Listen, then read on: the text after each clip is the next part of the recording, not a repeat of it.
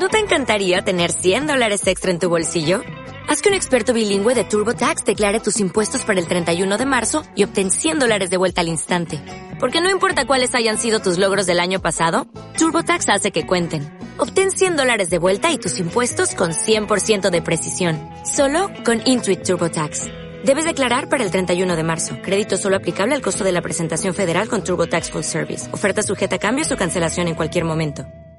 Usted sabe que pues hay enormes expectativas en nuestro país en torno al, al nearshoring, la posibilidad de que esta relocalización de empresas de Asia hacia, eh, digamos que zonas más cercanas a Estados Unidos pueda atraer capitales a nuestro país. Sin embargo, hay que pues hacer un trabajo previo para poder, digamos que, fortalecer esta posición estratégica de nuestro país.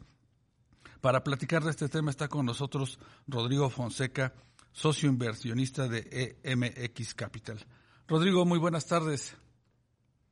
Muy buenas tardes, Rogelio. Un gusto y buenas tardes a todo tu auditorio. Gracias por acompañarnos, Rodrigo. Pues coméntanos, ¿qué has visto eh, en estos últimos meses en torno a la posibilidad de que pues México pueda capitalizar esta relocalización de inversiones cerca de Estados Unidos? ¿Y cuál sería, digamos, que el trabajo que tendríamos que realizar? Sí, sin duda es, es un tema eh, que está de moda, que está en todas, todas partes hoy en día. Eh, creo que es, es, un tema muy importante, no solo por el, el, gran potencial que tiene, hay gente que habla hasta de 155 mil millones de sí. exportaciones adicionales para México, pero en realidad ya está sucediendo. Se han anunciado inversiones en el sector automotriz, creo que más de 10, de 100 millones de dólares, y un par al menos de mil millones de dólares. Entonces, creo que lo que hay que hacer es eh, seguir, seguir empujando, seguir aprovechando estos retos y, actuar para ma materializar esta oportunidad que creo que es única, eh, dadas las circunstancias que, anteceden a ella desde la pandemia, las guerras, las tensiones geopolíticas, y, y creo que México tiene unos ingredientes eh, fabulosos, como lo pueden y lo han calificado varios corporativos americanos, donde eh, en comparaciones contra China, veía una encuesta que, que publicó Morgan Stanley, creo que en, en, en, 9 de 14 elementos México está mejor eh, que China, incluyendo costo de mano de obra, costo de salud, localización, etcétera. Entonces, creo que los astros están, están alineados y es cuestión de ponernos a trabajar, de invertir y aprovechar lo que ya tenemos. Creo que México tiene, tiene todas las herramientas necesarias para, para echar esto adelante. Sin duda hay retos, pero soy muy optimista en que esto se puede lograr eh, en los siguientes meses y años. Claro, por supuesto. Rodrigo, ¿tú consideras que alguna región del país podría beneficiarse de más de pues esta oleada de nuevos capitales? Creo que la, la región norte, como es, es natural por su proximidad a la frontera norteamericana, eh, es la primera que ya se ha beneficiado y de hecho si hoy hablas con gente que invierte en, en bienes raíces industriales particularmente, te confirman que que no hay disponibilidad de espacios en, en toda la región norte, claro. desde Tijuana hasta Monterrey.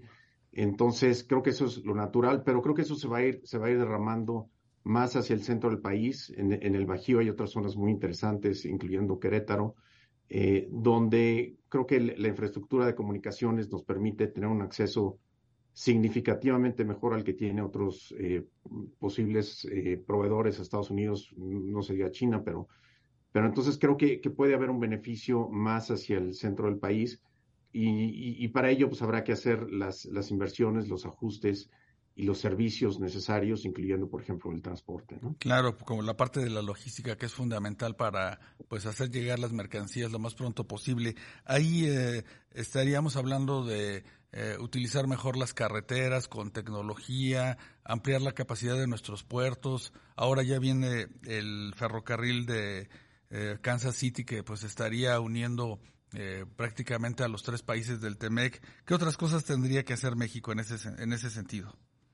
Sí, creo que mm, desde nuestro punto de vista hemos invertido en, el sector, tanto en transporte directamente, éramos dueños de una línea transportista, ahora tenemos una empresa que, que se dedica a dar seguridad a la, a la carga, entonces en esos sectores que conozco bien, sin duda eh, se ha hecho mucho trabajo en la modernización, el transporte desde temas como eh, telemetría, eficiencia, seguridad eh, y en general institucionalización del sector ha sido eh, muy positivo. Se han ido armando algunas plataformas muy interesantes y muy efectivas de transporte que dan pues mejor servicio y certeza a la gente que quiere enviar su carga, por un lado. Y, por otro lado, el, tema de, seguridad va muy de la mano desde el punto de vista de tener certeza. Al final del día, creo que el, nearshoring se deriva en gran parte de incertidumbre en estas cadenas de, suministro, de retrasos o, de no saber. Entonces, tener ambos, la infraestructura, la capacidad y la seguridad, creo que resuelven muchos de estos temas. Claro. En el caso de pues el transporte de carga, que como sabemos, pues el 80% de las mercancías en nuestro país se mueven por carretera, eh, ¿hay eh, ese interés por utilizar nuevas herramientas tecnológicas como las que tú mencionas de telemetría, de seguridad, precisamente para hacer más eficiente este transporte? Sí, sin duda, sin duda vemos eso. Eh, acabamos de hacer, por ejemplo, algunas pruebas donde se puede eh, observar a través de, soluciones tecnológicas cómo se reducen los riesgos en el, en el transporte y, riesgos de dos tipos, riesgos de accidentes y riesgos, riesgos de robos. Hoy en día está de moda el, tema de inteligencia artificial también, eh, la recopilación de datos y la utilización de esos datos para tomar decisiones y acciones son fundamentales. Entonces creo que en ambos casos, en, mayor seguridad, digamos, de un conductor, donde puede un sistema automáticamente llamarle por teléfono y decirle si va en exceso de velocidad, si va fuera de ruta, y, atender esos riesgos de, accidentes es, es, muy importante y agrega mucho, pues, mucha certidumbre a, los clientes que utilizan el transporte. Claro, algunos este, tecnólogos lo llaman inteligencia de ubicación, ¿verdad? Ese sería, digamos, que el concepto, dar, digamos, que un seguimiento muy puntual de, de los transportes, pues para evitar cualquier sobresalto. Exacto. Y, y, no solo es el, el seguimiento, eh, sino también es la, la, utilización de la información histórica para hacer recomendaciones eh, proactivas, ¿no? La, la, seguridad tiende a ser históricamente un servicio de reactivo, donde cuando la gente trata de hacer algo cuando ya está en problemas, y hay maneras aquí ahora con, con datos, información, inteligencia artificial, de evitar riesgos, por ejemplo, usando rutas diferentes, transportistas diferentes, horarios de salida diferentes, donde lo que se logra es ni siquiera caer en ese, en ese riesgo, ¿no? Entonces, sin duda, los datos y el uso de algoritmos con inteligencia artificial para tomar esas decisiones, pues llevan a, esos eh, sistemas preventivos que son, son muy valiosos y dan mucho más valor que simplemente, por ejemplo, ponerle un GPS a un, a un camión o monitorear una pantalla donde puedes hacer muy poco, ¿no? Si ya tienes un problema. Claro. Eh, las empresas, digamos que, pues, eh, con más capacidad financiera estarían, digamos que, más cerca de utilizar estas soluciones. ¿Esto también podría llegar al llamado hombre camión?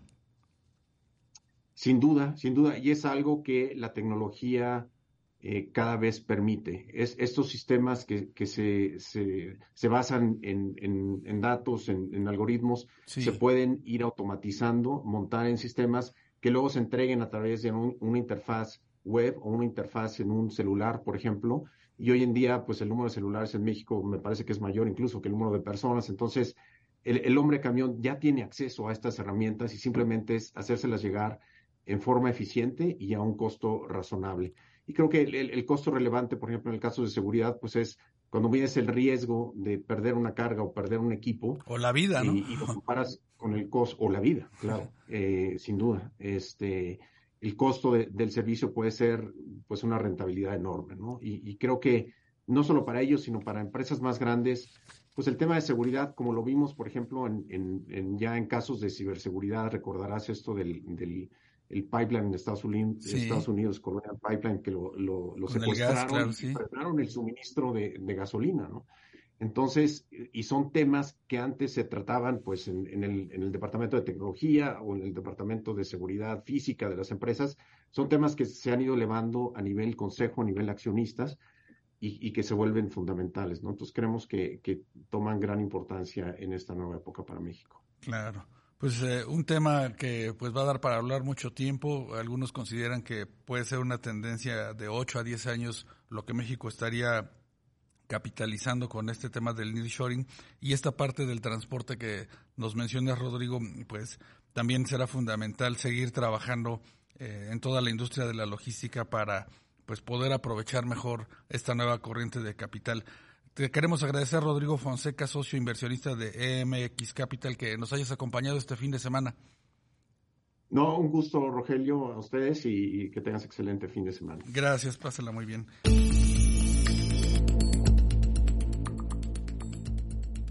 Comentábamos hace un momento que pues todo el tema tecnológico, por supuesto, eh, la digitalización, el Internet de las cosas, la inteligencia artificial, el Big Data, sin duda alguna están modificando mucho de la operación de las empresas para ser más eficientes, eh, no solamente en el caso de la logística, que es fundamental para México, como mencionábamos, el 80% de la carga se mueve por carretera y de ahí pues eh, tener en cuenta esas inversiones para modernizar la red de transporte, pero también en el sector energía, siempre y cuando exista, por supuesto, un mercado de electricidad abundante, suficiente, eh, con ofertas diversas para que pues eh, las empresas, los consumidores tengan la posibilidad de utilizar estas nuevas herramientas tecnológicas para conseguir mejores costos. Y precisamente para hablar de este tema está con nosotros Arturo Gómez, él es el CEO de Ion Energy, una empresa dedicada precisamente a este tema de la digitalización en el sector energético. Arturo, muy buenas tardes. Rogelio, muy buenas tardes. ¿Cómo estás? Muchas gracias por la invitación. Pues coméntanos un poco de Ion Energy, cuánto tiempo ya tienen trabajando en nuestro país, qué es lo que han logrado en estos años. Pues llevamos un poco más de ocho años, posiblemente ya nueve. Sí. En la parte de digitalización, que es la que hablamos, muy poco. Diseñamos una plataforma, porque como saben, la, ha cambiado el tema de de la energía, ¿no? Eh, hubo una regulación posterior, anteriormente había también manera de adquirir energía, pero bajo otro tipo de, programas. Hubo una nueva regulación y dentro de esta regulación encontramos que, bueno, hay algunas necesidades que no se pueden allegar solamente a través del mercado mayorista. En otros países donde me ha tocado a mí trabajar, eh, vi que era mucho más accesible la tarifa o sea, la tarifa, los productos. Si alguien tiene una demanda sustentable lo puede hacer directamente en sus casas. Y lo que hicimos con esta plataforma es que hoy cualquier persona pueda tener acceso a una exigencia sustentable o no sustentable o de precio. Sí. Si bien por dentro de la regulación no se puede hacer porque la parte de la regulación de México residencial no lo, no, lo permite solamente para industria, en el tema de aportar a, más renovables sí lo puede hacer cualquier persona. ¿no? Entonces estamos muy enfocados a hacer esto en México también Chile, Colombia y España, eh, que esto es lo único que vemos este año, por lo menos. Y lo que creemos es que es una tendencia. Todo el mundo está buscando la manera de poner de su parte para que bajemos nuestra huella de carbono como, como sociedad, pero a veces no sabemos cómo ni dónde. Lo, más tradicional es lo más público que existe. Entonces lo que quisimos es bajar esta parte, acceso de todo el mundo, para que ellos puedan solicitar a través de diferentes instrumentos y con más opciones qué es lo que pueden buscar y también darle una vuelta al tipo. Normalmente en la energía, nosotros que estamos en el sector estamos acostumbrados que los contratos son de 15, 20 años, 25 eh, años de hecho, y al, no todo mundo en México está acostumbrado a eso, eso lo hemos visto a diferencia de otros países. Entonces quisimos dar la oportunidad y nos ha funcionado ya este, bastante desde los últimos, desde la etapa del COVID, o sea, cuando empezó esto del COVID. Que quienes buscan también tener acceso a a veces contratos más pequeños o solamente algunas opciones de cubrir, y pueden ser empresas muy grandes, también lo podían hacer, ¿no? Empezar a volverlo más accesible para todos y de alguna manera hacerlo retailer, ¿no? O sea, que lo que quiere decir es que se encuentren en todos lados y puedan los que quieran vender puedan vender de alguna manera más fácil, más rápida. Claro. Y los que quieran comprar también, ¿no? Porque normalmente los contratos aquí, pues, en la manera tradicional tardan, pues, un año, a veces dos o inclusive más, por las negociaciones y por múltiples cosas. Y nosotros hemos tenido la suerte de que pudimos llevar buena relación con la mayoría de los participantes en México y apegados a la regulación, y, y, aún así hemos hecho contratos que en un día se pueden hacer, ¿no? Una vez me habló alguien a las 11 de la noche con una necesidad, y en cuestión de media hora logramos hacerlo y se subió, no me perfecto, que un jueves. Eh, entonces, le hemos dado un poco la vuelta para que sea más accesible y ahora nuestra meta, este, ahí estábamos hablando solamente de industria, ¿no? Nuestra meta es que también venga para todo mundo, tengan acceso a, a, a información, porque en los recibos de luz si no estamos en, el sector, difícilmente saben lo que viene dentro del residuo, que no, no solamente es electricidad, sino vienen varios productos. Y de esos varios productos, algunos se comercializan y otros son derechos, que, todos pagamos igual, ¿no? Eso distintamente quiénes seamos. Entonces, lo que estamos haciendo con esta plataforma es que ayudemos a que todo el mundo lo entienda, a que sea más sencillo de, de poder eh, eh, entender y llevarlo a que ya cada quien pueda decidir qué es lo que quiere. ¿no? Claro. ¿Cómo se llama esta plataforma, Arturo? Y cómo, digamos, que podría explotarse en los próximos años a partir pues de un modelo como tú dices de, de nuevos generadores pequeños, ya no las grandes megaplantas que pues pues están destinadas para jugadores globales, ¿verdad? Que tienen mucho capital y pueden invertir en estos proyectos de, de muy, muy largo plazo, sino pues generadores locales, generadores regionales que mucho pueden ayudar a, mejorar el suministro eléctrico. La plataforma se llama BOWAT que viene de volts y watts, de ahí nació el nombre.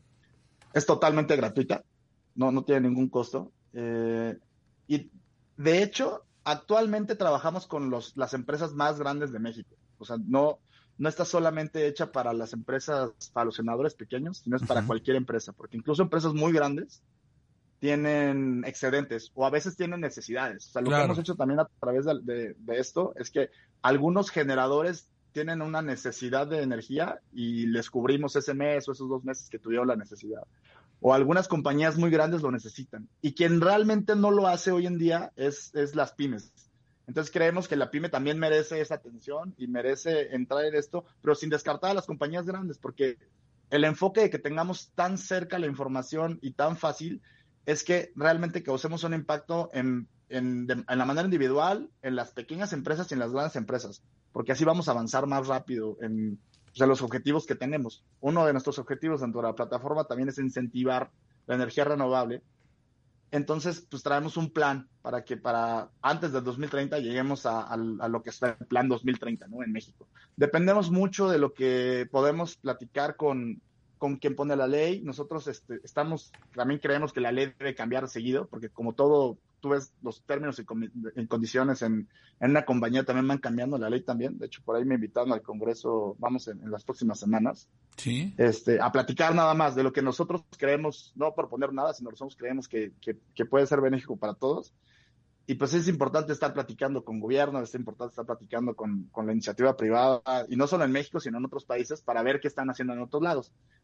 Y lo más, más, más, más importante, la clave, o sea, el eslabón más, más importante de todo esto, me parece que es que la gente empiece a entender y tengan el poder de decidir. Porque, ¿qué pasa si tú, este, Rogelio, quisieras ser un poco más sustentable en tu tema eléctrico? Pues normalmente lo tradicional es poner unos paneles, ¿no? unos paneles tienen un costo que tal vez no todo el mundo lo puede pagar. Pero puedes incentivarlo de otra manera bajo instrumentos que ya existen, nada más que no sabes cómo adquirirlos y son instrumentos que te cuestan, pues, digo, si, hablamos de un precio público, pues te cuestan menos de, de pesos al día. Entonces, tal vez no todo el mundo lo puede pagar, pero un millón o dos millones de personas en México sí lo pueden hacer. Y es, es un millón o dos millones de acciones que hoy no están sucediendo. Entonces, y es a tener acceso a quien lo quiere hacer. Es muy, es muy similar como cuando haces una aportación a la Cruz Roja o, o, te acuerdas de esos kilos que, que, que, ayudas también. O sea, dependiendo, y son instrumentos que ya existen, pero la gente no sabe que existen y tampoco saben dónde los pueden adquirir.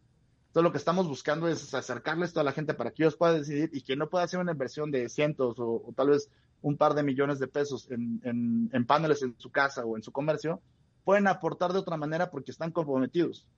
Entonces, o porque buscan hacerlo y no están obligados a hacerlo todo el tiempo.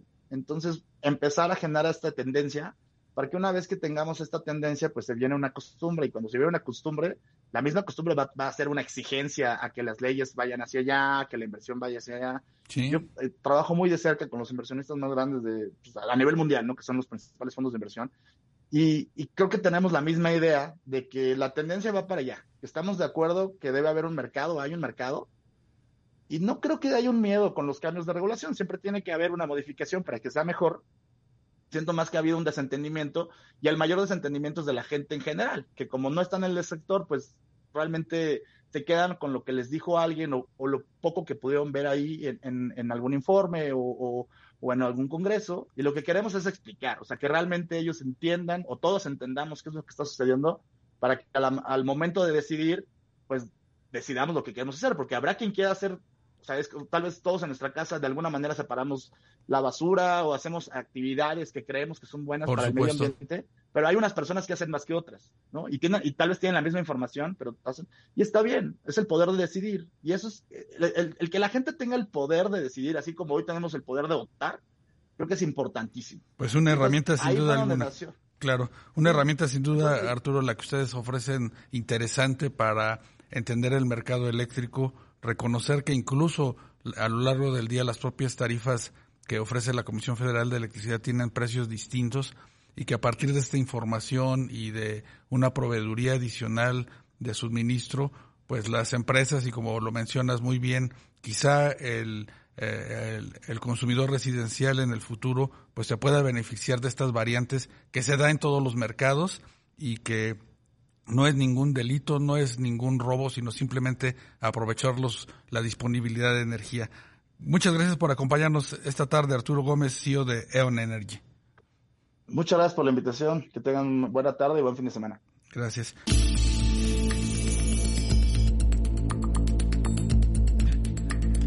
Pues estamos a unas horas del llamado Super Domingo, el Super Bowl de la NFL, la final de la NFL, Águilas de Filadelfia contra Jefes de Kansas.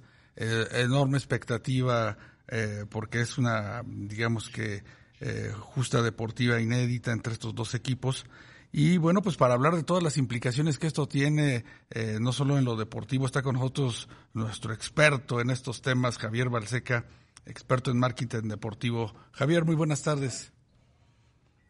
Rogelio, ¿cómo estás? Mucho gusto. Muchas gracias a sus órdenes. Oye, pues coméntanos cómo, cómo ves este, este, este Super Bowl, este, este encuentro, cuántos mexicanos podrán, digamos, que asistir a Arizona a este, a este juego y cuántos los vamos a ver por la televisión.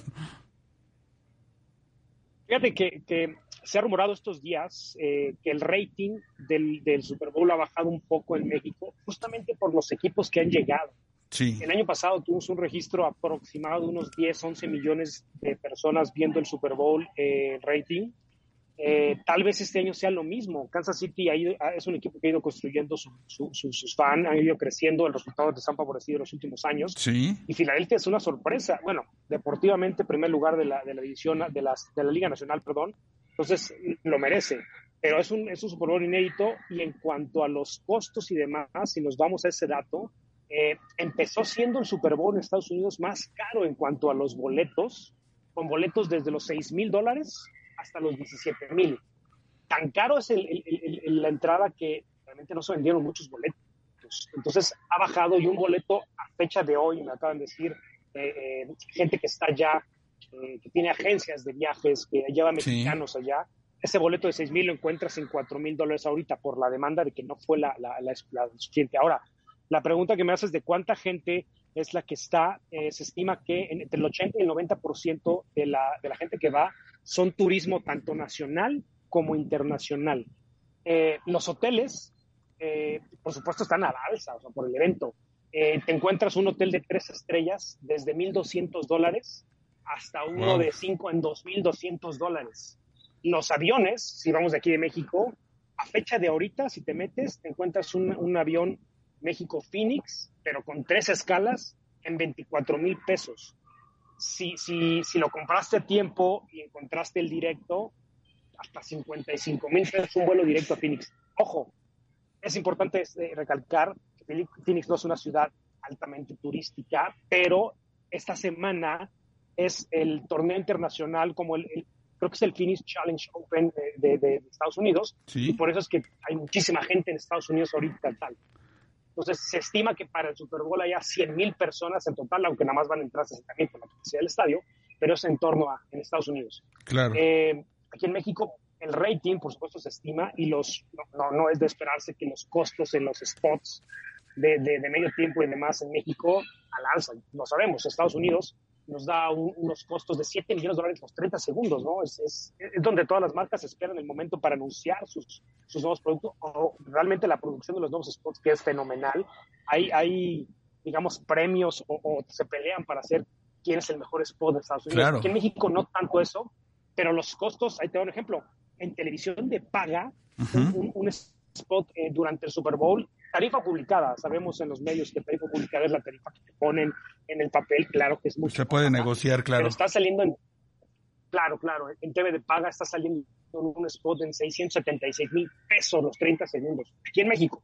O sea, es carísimo. O sea, realmente la NFL ha construido muy bien su producto a lo largo de muchos años y, y, también uno de los productos a ver es el medio tiempo. Bien sabemos que Pepsi terminó el contrato de 10 años donde era el show, el, el, el halftime presented by Pepsi y ahora la expectativa es que nos va a presentar Apple Music ¿no? con, con, este nuevo contrato. Eh, se rumora que, que, va a haber muchas cosas tecnológicas, se presta. Vamos a ver qué, qué nos depara esa parte. Sí, por supuesto. Como tú dices, el tema de pues lo que puede costar un spot en el Super Bowl, pues explica por qué en nuestro país tanto las eh, cadenas de televisión abierta como las de paga, pues lo van a poder transmitir. Ok, totalmente. Y, y la NFL ha visto ese mercado y a raíz de hace un año y medio decidió crear el programa de International, eh, International Home Marketing Area, que se llama, que le da la entrada a nueve equipos a México independientes del NFL, claro, aportándole siempre NFL, y uno de ellos es Kansas City.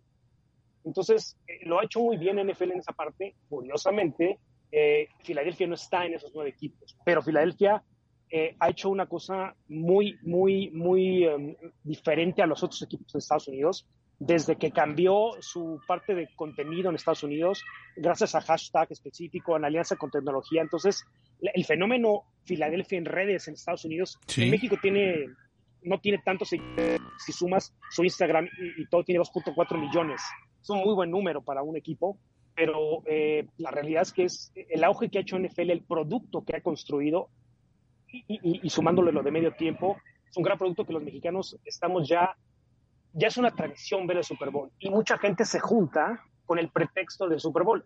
No conocen el americano, no lo ven, pero sí, ya claro. es el pretexto. Y, y, otro y otro es el, el, show de medio tiempo. Como dato también de, de, de, de ahora sí que dato interesante negocio, en México eh, esa derrama está aproximadamente los 40 millones de pesos eh, en cuanto al consumo. ¿Qué es lo que consume el mexicano? Se nota que es un 25% en ese fin de semana entre pizzas, salitas, cerveza. Mm. La cerveza crece en un 25% de ese consumo este fin de semana en las compras, se reporta la, lo que es la Cámara de Comercio. Entonces ahí eh, ves la, la, el tipo de evento que la NFL ha ido construyendo año con año. Eh, da, darte otro dato bastante interesante en Estados Unidos. Eh, el rating es alrededor de 99 millones de personas en Estados Unidos. Es brutal. Sí. Pero lo que es de, de, de, de destacar, pero a la vez alarmarse, es que MLB, que es Grandes Ligas, como un ejemplo, se ha dicho que es el reporte de Estados Unidos, pasa tiempo, ¿no? Pero el, la última serie mundial que se fue a seis juegos tuvo 12.5 millones de audiencia, a la baja totalmente. Y NFL, al contrario, mantiene los números y lo supera, ¿no? 99 millones en Estados Unidos. Ahí te dice lo que está haciendo la NFL en general, con nueve equipos en México, cuatro equipos en Europa, o sea, sigue el mercado y, y el mexicano lo vamos a seguir viendo, aunque sea el, el, pretexto de reunirnos el domingo con amigos y demás y consumir todo ese tipo de cosas claro. que nos venden. ¿no? Oye, Javier, el hecho de que en esta ocasión el, el, el, Super Bowl se va a jugar en Arizona, que pues está enfrente de Sonora y eh, muchos eh, ¿Sí? compatriotas pues les queda tiro de piedra, eh, también puede motivar que muchos agarren su carrito y se vayan para allá, ¿no? Sí, la realidad es que yo creo que los mexicanos hay agencias de viaje eh, de, de, de, deportes principalmente, hay, hay, hay, varias, pero hay pocas que lo hacen muy bien, para que no haya el tema que pasó hace unos años, ¿te acuerdas del el tema del Mundial, de los sí. boletos? Eh, pero sí, es, esa cercanía, la verdad es que ayuda mucho al mercado mexicano, porque estás de, de Sonora, estás a unas seis horas más o menos de sí, muy cerca. coche. Eh, la realidad es que mucha gente se va de Sonora a ver a Arizona, pero al béisbol también. ¿no? Ajá, es cierto. Entonces, la verdad es que se presta acuérdate que la NFL durante el Super Bowl le presta el estadio a cualquier estadio que sea mayor de 10 grados o 50 Fahrenheit y si es techado, cualquier parte de Estados Unidos. Es una de las, de las cosas en, en, tal. Entonces, eso ayuda al mercado mexicano porque poquito la parte de la, de la, de la, ¿cómo se llama? De la frontera lo ayuda. Ya en el 2009, pues el AT&T Stadium también lleno de mexicanos, aunque uh -huh. no llegó Dallas, etcétera, pero uh -huh. esa, esa, parte ayuda mucho al, a, a, la parte de, de, la, de la frontera. Claro. Oye, Javier, ya muy rápidamente, ¿cuál es tu favorito y cómo están las apuestas? Ah, qué buen dato. Eh, se estima que vaya más de 16.400 millones de dólares en apuestas. y en wow. Estados Unidos, en el mercado de Estados Unidos, 16.400 millones, o sea, es un numerazo. Wow, sí, claro. Y de ahí el 40% es el 40% es adulto, no mayor, pero adulto, digamos, económicamente eh, fuerte. Sí. En México el dato no, no, lo, no lo pude conseguir, no lo tengo como tal, porque la verdad es que aquí las empresas de apuestas son muy celosas en ese punto y está bien, eso es, su negocio, pero este, la verdad es que los favoritos, se, se dice que va a ser un, un, Super Bowl altos, me refiero a varios puntos. Sí. Yo creo, personal, veo mejor a Filadelfia. Eh, eh, la realidad es que los dos, está muy parejo, los dos tienen, terminaron igual récord. Eh, creo que creo que tienen prácticamente mismos puntos en general. Hay una, sí. hay una gráfica, no me acuerdo bien. Pinta para juego cerrado, ¿verdad? Yo creo que va a ser un buen juego en lo deportivo. En lo deportivo creo que va a ser un buen juego. Ojalá no nos, no nos pase lo que pasó con Filadelfia San Francisco, ¿no? Uh -huh. Pensamos que San Francisco le iba a dar más batalla y la verdad es que sí le, sí, sí le pasó por encima a Filadelfia. Claro. Oye, pues Javier Balseca, gracias por acompañarnos esta tarde. Eh, ojalá tengamos oportunidad de platicar contigo la próxima semana, pues para, pues ya la resaca, todo lo que no se vio y no se dijo de del Super Bowl y, y seguirlo comentando aquí con nuestros amigos radioescuchas. Que tengas muy buen fin de semana de NFL. Igualmente, Rogelio, con todo gusto. Gracias por tu tiempo. Gracias. ¿Te preocupas por tu familia? Entonces, ¿por qué darles solo huevos ordinarios cuando pueden disfrutar de lo mejor? Eggland's Best, los únicos huevos con ese delicioso sabor fresco de granja, además de la mejor nutrición, como 6 veces más vitamina D, 10 veces más vitamina E y 25% menos de grasa saturada que los huevos regulares, además de muchos otros nutrientes importantes. Así que, dales los mejores huevos. Eggland's Best, mejor sabor, mejor nutrición, mejores huevos.